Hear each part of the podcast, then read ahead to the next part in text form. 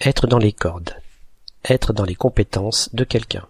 Donner l'origine de cette expression devrait être dans mes cordes, ce qui fait que vous ne devriez pas me renvoyer dans mes cordes. L'édition de 1832 du dictionnaire de l'Académie française indique qu'à cette époque, la corde désignait aussi la note de musique ou le son, par association avec la corde vocale, bien sûr.